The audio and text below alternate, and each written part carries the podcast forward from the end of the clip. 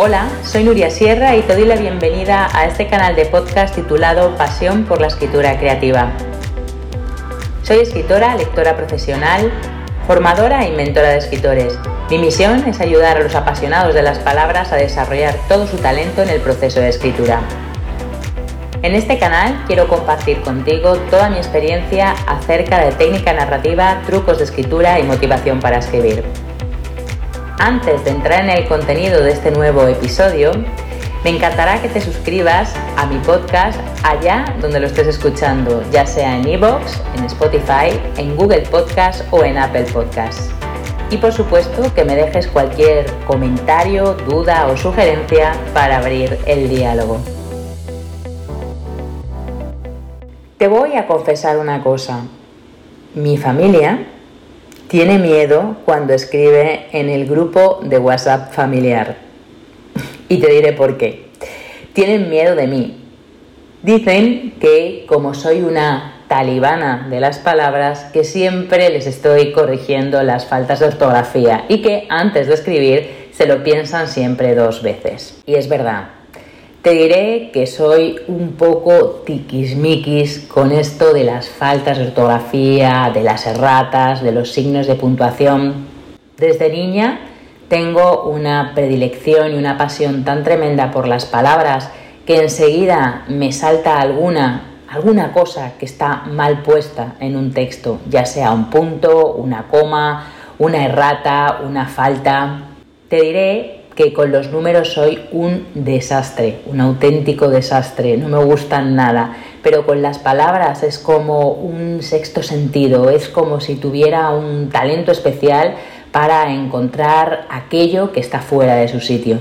Muchas veces digo que a veces cuando leo textos que están mal editados, me sangran los ojos. Es una expresión que utilizo mucho, la gente se ríe, pero es verdad, tengo la sensación de que me sangraran los ojos cuando veo algo que está mal escrito de forma errónea.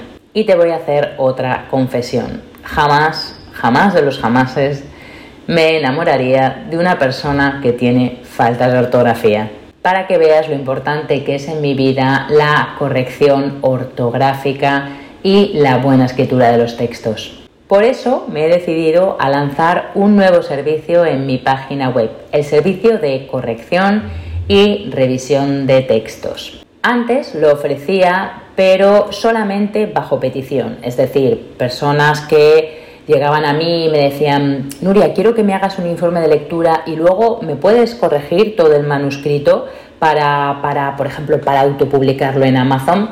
Y yo eso lo hacía, pero es verdad que no tenía este servicio de forma abierta en mi página web. Ahora ya me he decidido, me he lanzado y tengo ya un servicio nuevo abierto para todo el mundo que se llama corrección y revisión de textos. Bueno, corrección ortotipográfica y de estilo. Y en este podcast quiero contarte exactamente qué es eso, de qué va esto de la corrección y revisión de textos. Te pondré por aquí debajo en la descripción de este episodio el enlace a esa página de mi web para que puedas ver todo en qué consiste exactamente el servicio.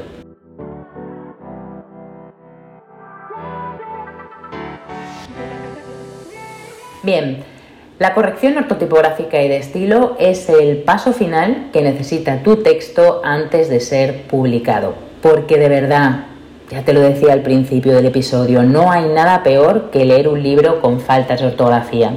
Ya puede tener un argumento y unos personajes excelentes, pero si el texto está plagado de ratas o problemas de estilo, el lector se sentirá defraudado.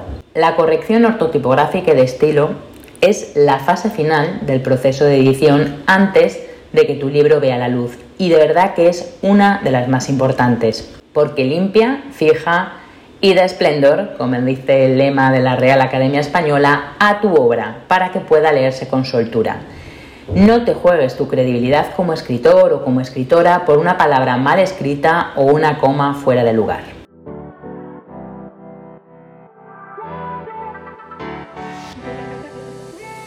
¿Qué es entonces la corrección ortotipográfica y de estilo?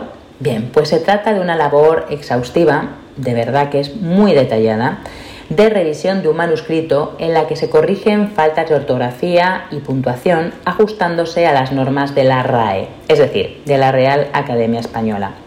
También se eliminan los errores, repeticiones e imprecisiones del vocabulario y las inconsistencias sintácticas. Es una fase fundamental en la edición de un libro, ya que, como te decía antes, y de verdad no me cansaré de repetirlo, no hay nada más horrible que encontrar un texto editado con erratas.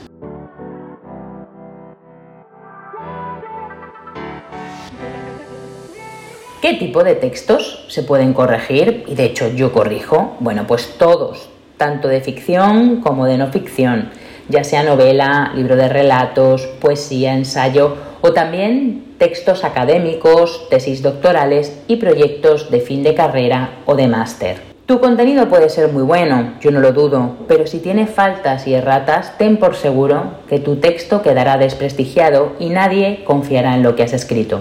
Escribir sin cometer errores ortotipográficos denota claridad mental, nivel cultural y un interés por comunicar a los lectores. No te juegues tu carrera por una palabra mal escrita o un punto fuera de lugar.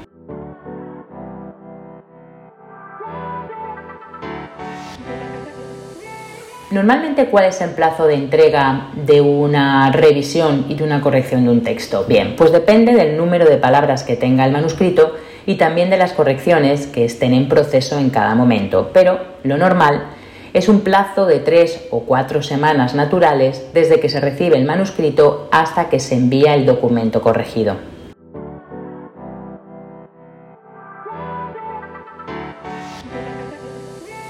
Otra pregunta que me hacen bastante es, Nuria, ¿cuál es el proceso de corrección y revisión de textos? Bien, pues una vez que apruebas el presupuesto y que realizas el pago, solo tienes que enviarme el manuscrito en formato Word. Y aquí comienza el proceso de revisión y de corrección. Se corrigen las faltas de ortografía, erratas y signos de puntuación. Y también se revisa el estilo. Por ejemplo, palabras que se repiten en una misma frase, incongruencias sintácticas, giros verbales incomprensibles. Y después del plazo de tres o cuatro semanas naturales que ya te he comentado, se recibe por mail el documento Word con el control de cambios activado para que pueda revisar todas las correcciones antes de aprobarlas.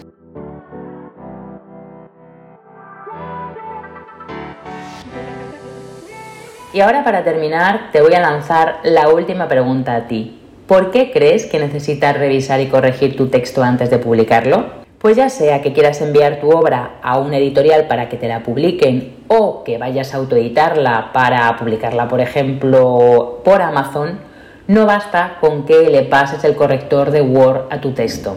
Es cierto que el corrector automático corrige las faltas más evidentes, pero no es un humano que se fije en los detalles y lea con lógica y detenimiento tu texto. Hay muchas incongruencias semánticas y sintácticas que a día de hoy una máquina no es capaz de valorar.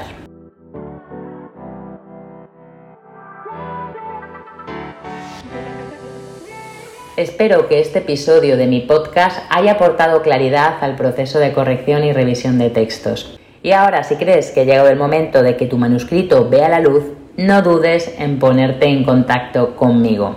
En la descripción de este podcast te dejaré la página donde tienes un formulario de contacto donde solo tienes que rellenar tus datos y poner el número de caracteres sin espacio que tiene tu documento para que pueda valorarlo y ajustar el presupuesto.